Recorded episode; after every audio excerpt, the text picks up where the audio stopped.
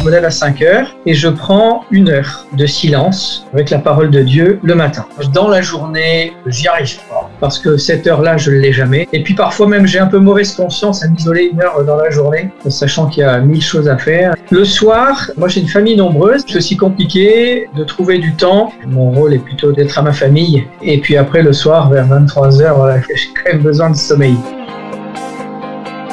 J'ai pris le parti de le faire avant mon travail et sur le trajet du travail aussi. Il y a beaucoup de petites applications pour vous accompagner. Après, dans mon quotidien, j'ai souvent des moments de cœur à cœur avec le Seigneur. Dans une décision à prendre, je dis euh, Seigneur, euh, passe devant ou là, qu'est-ce que tu ferais? C'est très rapide, c'est juste une pensée. J'ai la chance d'être au pied du moucherotte. Je suis très sensible à la beauté de la nature et je dis Waouh, Seigneur, c'est trop beau ce que tu as fait.